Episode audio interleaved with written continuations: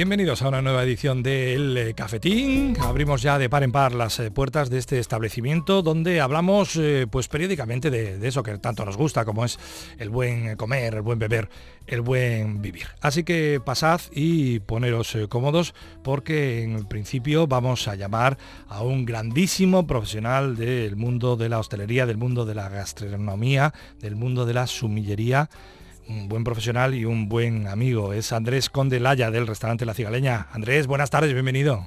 Hola, buenas tardes.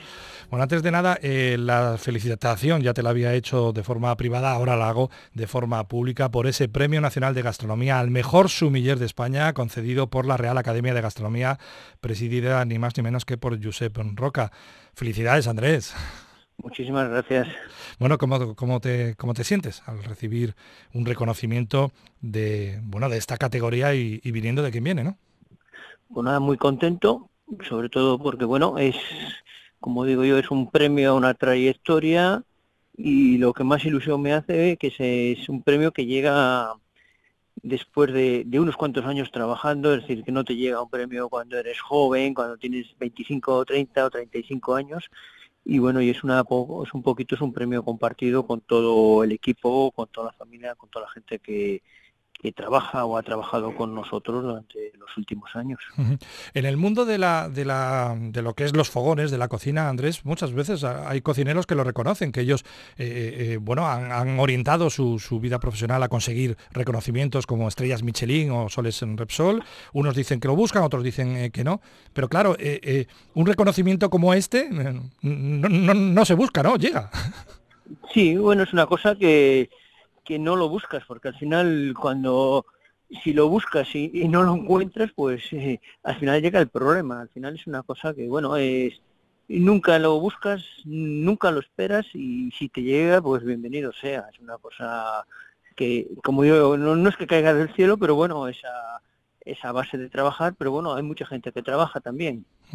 Eh, no diré yo, ni muchísimo menos, que el, restaurante La Cigaleña no sea un restaurante reconocido, de prestigio y, eh, bueno, pues un, buen escaparate. Pero indudablemente hay otros mejores escaparates, otras mejores ciudades para la proyección de un, premio de reconocimiento al mejor sumiller de España, ¿no? O sea que es más complicado, ¿no? En el caso de, de un restaurante en Santander, etcétera, etcétera, ¿no? Bueno, es un... A ver, las grandes ciudades eh, tienen una visión más general, más global, son más rápidas, pero como digo yo, en las provincias se va más despacio, hay más pausa, hay más tranquilidad. Y, y todo eso muchas veces tenemos más tiempo de reflexionar en las pequeñas ciudades que en las grandes ciudades. Porque en las grandes ciudades o eres todo o no eres nada, es decir, no existe el intermedio. En una pequeña, en una provincia puedes ir despacio y, y hay más, eh, más, más paciencia, tanto por parte del cliente como parte del el empresario, es decir, al final no es todo malo en las pequeñas ciudades. Eh, es otra calidad de vida es infinitamente superior y luego pues muchas veces nos queremos fijar tanto, tanto en las grandes ciudades y nos olvidamos de la grandeza que tenemos en, estas pequeñas provincias. Mm. No, sí, yo eh, eh, eso comulgo absolutamente contigo con cada cosa de las que has dicho. Lo, que, lo que pasa sí, sí veía un poco como hándicap, el que normalmente quizá, pues muchas veces eh, pues el relumbrón viene de, esas estrellas, de esas, de esas otras consideraciones. Pero bueno, en, todo caso, Andrés, La Cigaleña es un establecimiento, es un restaurante de corte familiar desde el principio. bueno, ¿cómo lo recibido el equipo? Ah, bien, el equipo muy contento, sobre todo porque al final, pues en, los sitios pequeños se reciben las cosas eh, pues con muchísima ilusión, porque en los sitios grandes necesitan necesitan muchos premios muchas veces para que sean para atraer a clientes, para sobrevivir o para hacerlo o para o para cumplir los objetivos de porque a lo mejor el capital no es 100% de, del que figura allí. Entonces se necesitan, necesitan muchísimas ayudas externas. Como decimos, eh, hablamos de un establecimiento familiar. En, las generaciones eh, que te precedieron, eh, Andrés, a ti y a tu hermano, ¿tenían, ¿tenían desde el principio también claro este concepto de, museo del vino para la cigaleña? Sí, y si no, si no hubiese sido imposible llegar aquí ahora. Ya mi abuelo, mi abuelo era eh, cultivaba la viña, vendió la viña, montó el restaurante, traía vinos en bocoyes, preparaba los vinos, embotellaba, vendía. Mi padre continuó haciendo eso y empezó a girar un poquito ya. Fue de los primeros sitios que vendían ya vinos con denominación de origen, es decir, vino embotellado, es decir, vino con donde todavía yo creo que hay etiquetas de los años 70, consuma vino de denominación de origen, consuma vino embotellado.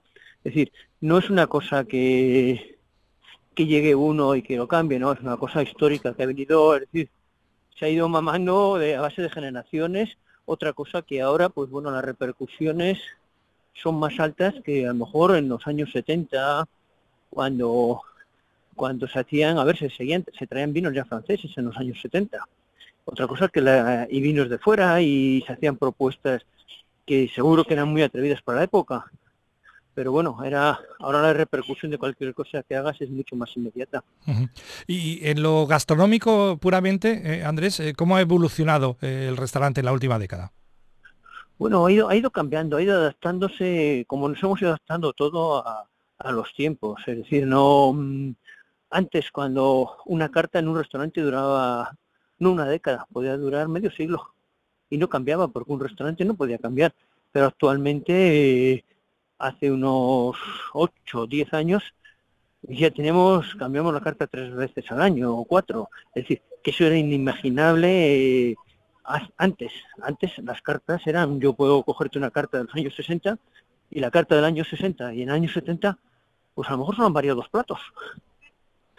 Así de claro, ¿eh? no, no, así y eran cartas enormes en las que había mil cosas. Se proponían 10 sopas, se proponían eh, 20 guisos, se hacían, era un estilo de, se comía de diferente manera.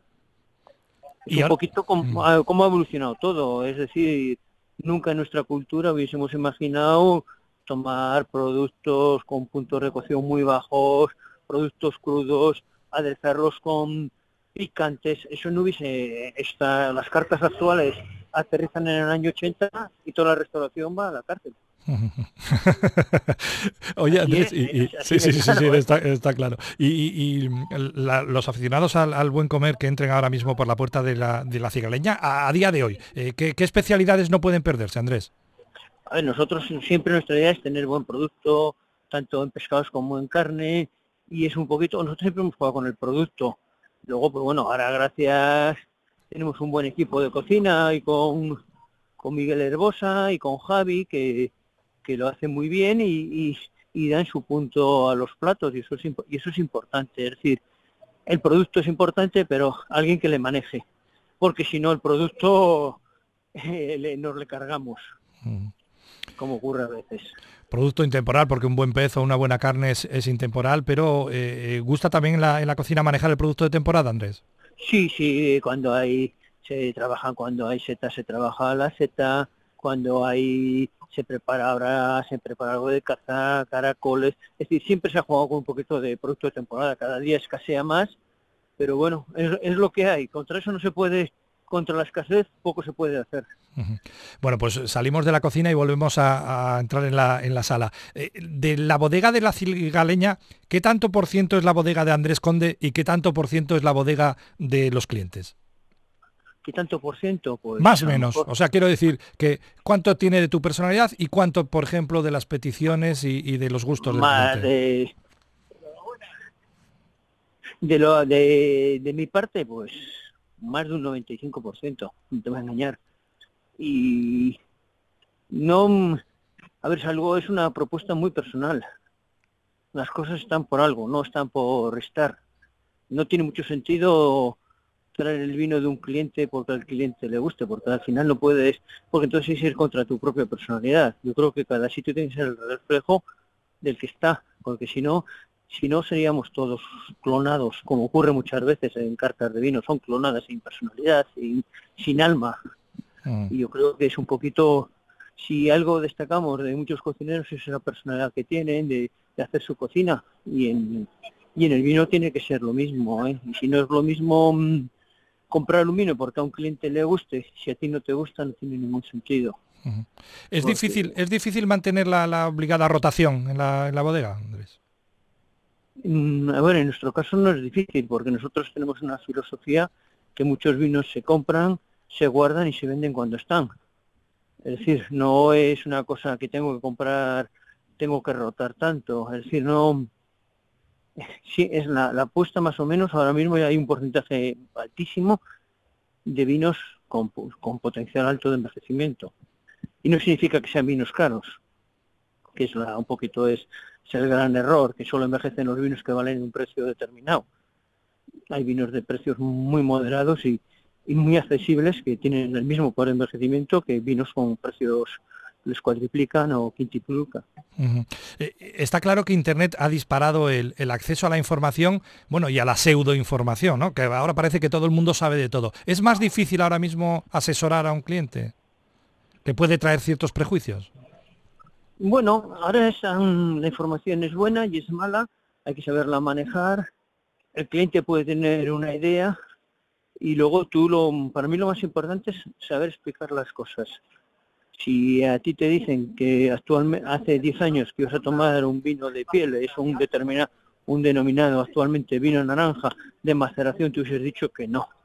Pero si tú le explicas a alguien, a un cliente, cómo es realmente un vino de pieles, que es una maceración larga, donde hay un aporte de tanino, porque hay la, el mosto está con las pieles y eso da una sensación tánica, pues puede llegar a entenderlo, aunque sea blanco, dices un blanco que se va a comportar como un tinto en textura, es decir, entonces lo importante es eh, poder explicar a la gente las cosas para que lo puedan comprender, porque es lo mismo que como en, como en otros campos de la vida. Si a ti te explican las cosas, dice, pues lo puedes comprender o llegar o intentar llegar a comprender, pero si te lo dan y no te lo explican es un problema.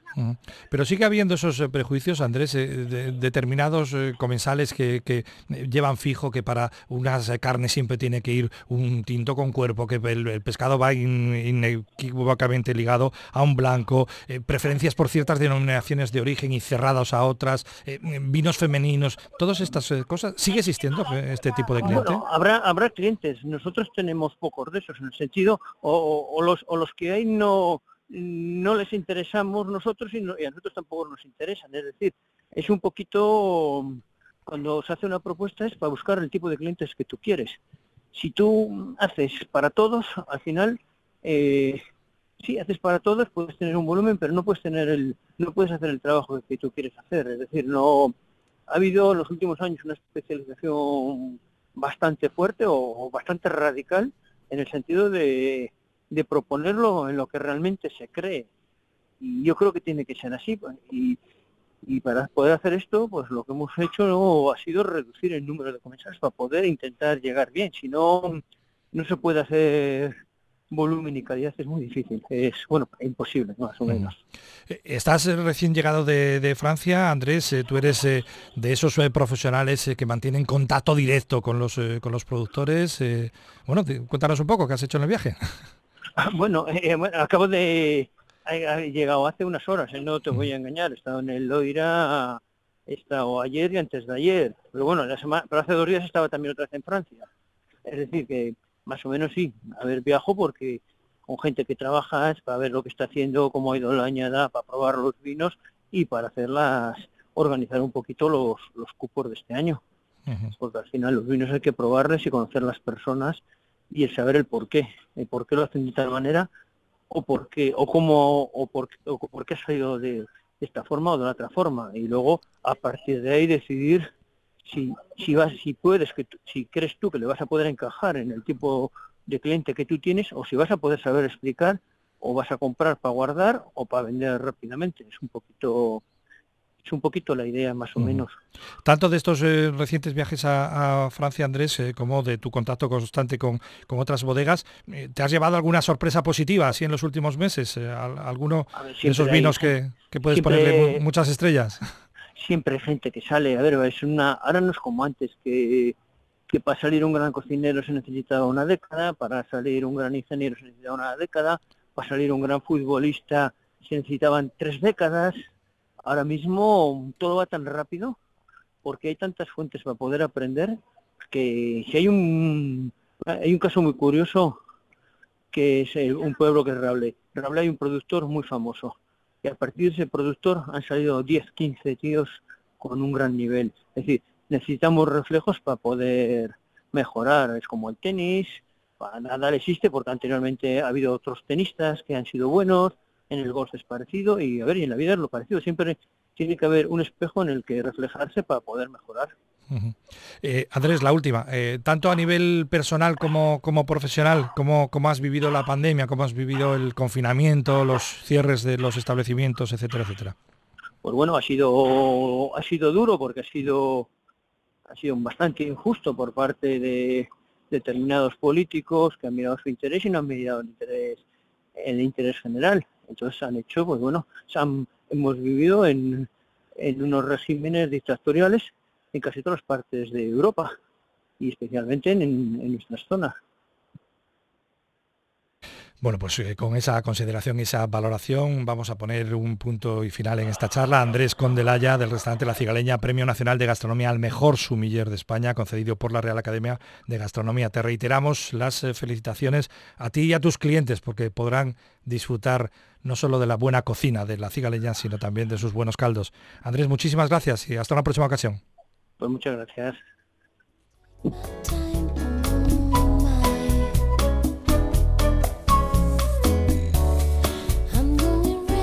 Bueno, pues aquí, hasta aquí ha llegado esa más que agradable charla con Andrés eh, Conde, pero tenemos más cosas en el cafetín, así que no os vayáis, os ofrecemos ahora la noticia gastronómica del día.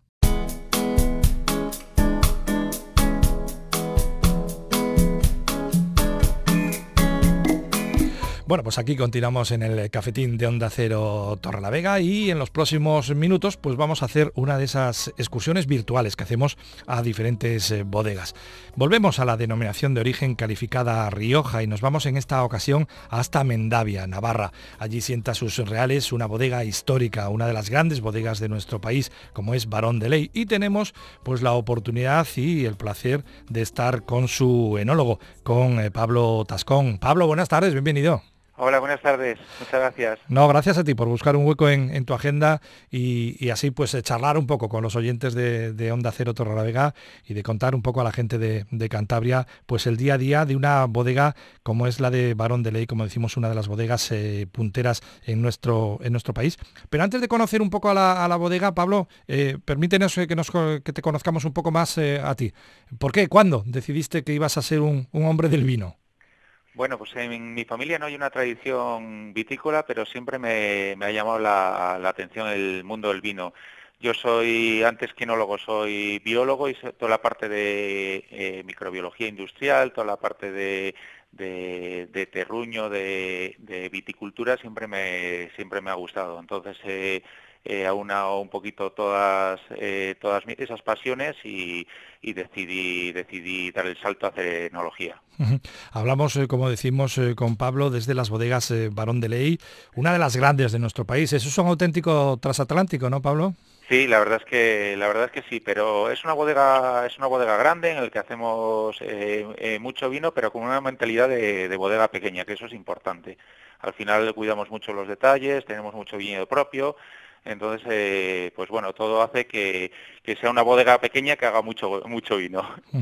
Bueno, pues venga, vamos a hablar, vamos a hablar de, vino, así que tenemos que hablar de, uva y de, y de terruño. Eh, coméntanos un poco qué, qué, hectáreas de, viñedos y de qué variedades tenéis, Pablo.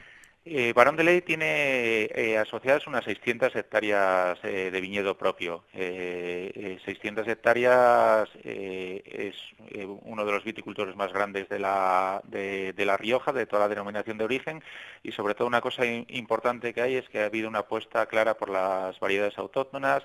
Somos, tenemos mucha maturana tinta, que es una variedad muy minoritaria y somos los que más hectáreas de maturana tinta tenemos, con eh, más de 54 hectáreas actualmente. Después tenemos, tenemos Graciano, tenemos Garnacha Tinta y de variedades blancas también hemos apostado eh, no solo por variedades autóctonas como la Garnacha Blanca, que es muy importante para nosotros, sino también eh, por alguna variedad extranjera complementaria como el Sauvignon Blanc y hay un proyecto muy interesante de, plantar maturana blanca a gran altitud. Me imagino que como enólogo, Pablo, disponer de 600 hectáreas, bueno, para que se hagan una idea a nuestros oyentes, si tú pones un estadio como el Camp Nou el Bernabéu, pones otro lado, otro lado, otro, y hasta que llegues a 600, pues estos son los terrenos de, uva que tiene Barón de Ley. Me imagino que como enólogo eh, tiene que ser un auténtico privilegio, porque claro, habrá diferentes zonas, altitudes, orientaciones, ¿no? Sí, es un, es un privilegio. La verdad es que está eh, eh, una de las cosas que más me gusta a mí de La Rioja es la heterogeneidad de suelos, de altitudes y obviamente con 600 hectáreas eh, tocas muchos muchos palos, tocas muchos suelos, distintas orientaciones, incluso distintas zonas climáticas. Entonces eso te permite tener una paleta de, colores para, para jugar a la hora de eh, de hacer el vino y sobre todo que obviamente dentro de esas 600 hectáreas eh, hay cosas espectaculares, muy pequeñitas, eh, que estamos tratando con mucho mimo para hacer vinos especiales. ¿Y, de los terrenos qué nos, qué nos puedes decir? Bueno, los terrenos, eh, eh, pues tenemos también bastante heterogeneidad de, terrenos. Tenemos desde eh, mayoritariamente toda la Rioja tiene un componente aluvial muy muy muy grande, con la influencia no solo del Ebro, sino los otros siete valles que hay en la en la Rioja. hay un componente claramente calcáreo en casi todas las zonas, pero sí es cierto que tenemos zonas que son un auténtico rara avis en suelo, en lo que suelo se, refiere eh, dentro de Rioja, que son suelos ácidos, donde hemos eh, destinado para, para elaborar, eh, para producir uvas blancas de alta calidad, con suelos muy permeables, Después tenemos suelos eh, muy estructurantes, bueno, suelos más permeables que nos permite hacer vinos más finos. Hay una gran heterogeneidad de suelos. Tenemos el privilegio de estar hablando con el enólogo de Barón de Ley, con Pablo Tascón, y por lo tanto, pues no podemos desaprovechar esta oportunidad para que Pablo nos eh, comente eh, pues algunos de los vinos que encontramos en el mercado bajo el paraguas de, Barón de Ley y que ahora mismo estarían pues en un óptimo estado de, consumo. Coméntanos, Pablo, ¿de, qué vinos estaríamos hablando? Bueno, el, buque insignia de la, de la, bodega es el Barón de Ley Reserva. El Barón de Ley Reserva es una, es una referencia en, la que hacemos casi 3 millones y medio de, botellas con una altísima calidad, que tiene un, un carácter, un carácter eh, mediterráneo, porque casi toda la, uva eh, viene de la zona de Mendavia, que es los viñedos que rodean al, al monasterio y a la bodega y después eh, en la parte de, de, Usejo. Es un, es un reserva de amplio espectro, eh, muy redondo, eh, muy fácil de beber, pero sin perder complejidad y, y, apetitividad. Vosotros en Barón de Ley hacéis grandes vinos, ¿no? O sea, es, decir, reservas, grandes reservas. Mm, hacemos eh, como te comentaba, la referencia del reserva es el, vino mayoritario de la bodega, pero obviamente eh, tenemos eh, vinos parcelarios como el Finca Monasterio, que se saca de, lo que son los viñedos de, la antigua granja de Imaz, que era, que era la propiedad de la propiedad de, hoy, perdón. Sí, bueno, de, esa, de esa finca especial que, sí que etiquetáis un vino con, la etiqueta de finca monasterio, ¿no? Sí, eh, eh, sale con Finca Monasterio, es un vino de, es un vino de pago eh, y es de los de los viñedos del antiguo monasterio benedictino. Porque luego tenéis también otros vinos. Nos has hecho referencia, claro, la gente cuando piensa en Rioja piensa siempre en Tempranillo. Vosotros trabajáis, elaboráis con, con Maturana, con Garnacha también, ¿no? Sí, son, son variedades muy, muy importantes. Hacemos un rosado lágrima estilo provenzal eh, con garnacha tinta. Las maturanas no solo las utilizamos para una colección muy interesante de monovarietales que, que hacemos, sino también eh, como complemento a nuestras reservas y grandes reservas. Eh, tenemos el Graciano, que es, eh, yo creo que es eh, una de las variedades más importantes para hacer vinos de guarda, junto con el, con el tempranillo en combinación. Y, bueno, esa combinación de distintas variedades al final da mucha riqueza. Ahora mismo, Pablo, ¿qué, ¿qué, relación, qué proporción habría un poco entre el mercado nacional y la exportación de los vinos de Barón de Ley? Pues a, día, a día de hoy estamos exportando más del 80% de, de la producción. ¿Es posible? Es algo, es algo muy... la verdad es que, pues bueno, único, único yo creo. Qué locura. Mm. Eh, me imagino que lógicamente no sois ajenos a una moda que sobre todo en la última década ha, proliferado muchísimo y me estoy refiriendo al enoturismo, ¿no? La gente cada vez quiere conocer más las bodegas, quiere conocer más los, los terruños, sus gentes, disfrutar de la gastronomía, ¿no? Mm. Sí, la verdad es que hay, hay bastante inquietud por el mundo, mundo del vino, es un, algo bastante, bastante creciente y que estamos, que estamos viendo. La, gente cada vez se interesa más eh, de dónde vienen los vinos, eh, cada vez el, público está más, más especializado, te pregunta por variedades, te pregunta por, eh, se interesa por la elaboración y obviamente por dónde se elabora. Eh, en cuanto a, la cronología del año, este año 2021, eh, ¿cómo ha sido desde el punto de vista vinícola? La verdad es que ha sido un, año un año un poco atípico. Eh, es cierto que, durante todo todo el año hemos sufrido bastante bastante sequía, que auguraba una producción un poco más más baja. Eh, pero hemos tenido después un septiembre lluvioso eh, que, la verdad es que sobre todo en las zonas más vitícolas donde más estaba sufriendo el viñedo la sequía ha hecho que tengamos una, cosecha excelente. Eh, ¿Habéis acabado ya vendimia en todas las fincas, Pablo? Sí, hemos terminado, hemos terminado ya hace un par de un par de semanitas y estamos todavía con eh, pues con Descubre, recolocando un poco los vinos y demás. Estamos en la parte de, de posvendimia que es, que es también muy muy interesante. ¿Y te gusta lo que lo que entró en bodega, lo que has visto? Sí, la verdad es que la verdad es que sí hay zonas, sobre todo la zona de viñedos de Rioja Alta, Rioja Alavesa, el Alto Najerilla que forma parte también de Rioja Alta, han entrado uvas espectaculares y además es un son zonas muy importantes para nosotros porque son el, pulmón de nuestras grandes reservas. Bueno, la vendimia 2021, que a partir de ahora tiene que expresarse, tiene que, tiene que hablar con los especialistas, que son los, los enólogos, pero la que ya sí es una realidad es la, anterior, la de ese año tan extraño que fue el año 2020. ¿Cómo resultaron o cómo están eh, evolucionando los vinos de la 2020, Pablo? La verdad es que el año 2020 para mí, eh, desde que llevo laborando, es una de las eh, eh, añadas mejores, más equilibradas. Se está comportando muy bien durante la, durante la crianza, tiene un, perfil fresco, pero con buena estructura. Y yo la catalogaría como una, como una cosecha excelente porque es una gran añada de equilibrio. Bueno, pues ya lo saben los oyentes de, de Cafetín, tomad nota Barón de Ley, añada 2020, que puede ser vinos de, vinos de guarda. Eh, bueno, vamos a acabar. Eh, siempre que, charlamos con, vosotros, con gente de, bodega, eh, mm, con la gente que, vive a, pie de, campo también, hay una pregunta que es, que es común, Pablo, y es, del 1 al 10, ¿cuánto te preocupa el cambio climático? A mí personalmente 10. La verdad es que es algo que siempre eh, siempre me ha preocupado, desde mi formación eh, de biología llevo muy concienciado con el tema del cambio climático y obviamente trabajando en, el, en un sector en el que dependemos del campo eh, es una preocupación y estamos viendo cosas que son, que son atípicas, zonas vitícolas que antes no maduraban correctamente, que ahora son excepcionales y zonas en las que eh, se sufre mucho de sequía, que las plantas no llegan a, culminar ciclo.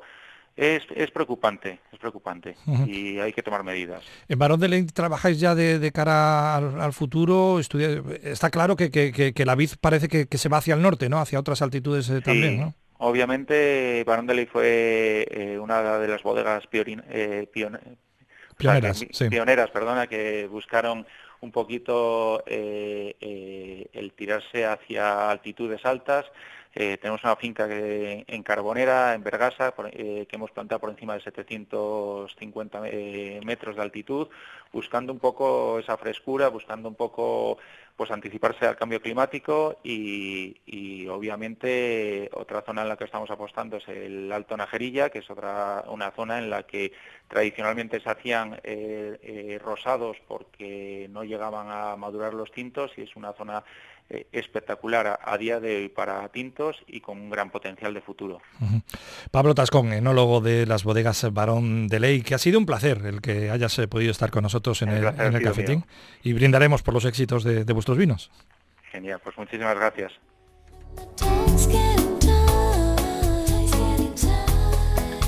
Bueno, pues con este buen sabor de boca, ¿eh? con este buen paladar que dejan los vinos de Barón de Ley, nos vamos a despedir porque hasta aquí llegó una nueva edición de El Cafetín que espero haya sido de vuestro gusto porque nosotros como siempre lo hemos hecho con muchísimo cariño. Así que yo me quedo por aquí como siempre pues limpiando un poco, cierro el establecimiento y os deseo un buen fin de... Nos vemos, nos escuchamos en la próxima.